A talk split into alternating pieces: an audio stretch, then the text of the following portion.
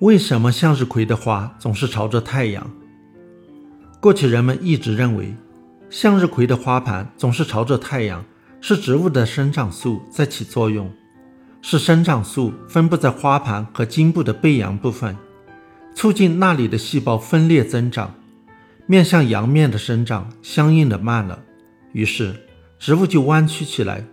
葵花的花盘就这样朝着太阳打转了。然而，近年来，植物生理学家发现，在葵花的花盘基部，向阳和背阳处的生长素基本相等。显而易见，葵花向阳就不是植物生长素在起作用了。那么，是什么原因使葵花向阳呢？有人做了实验，在温室里用冷光代替太阳光，模拟阳光方向对葵花花盘进行照射。尽管早晨从东方照来，傍晚从西方照来，葵花始终都没有转动。然而，用火盆代替太阳，并把火光遮挡起来，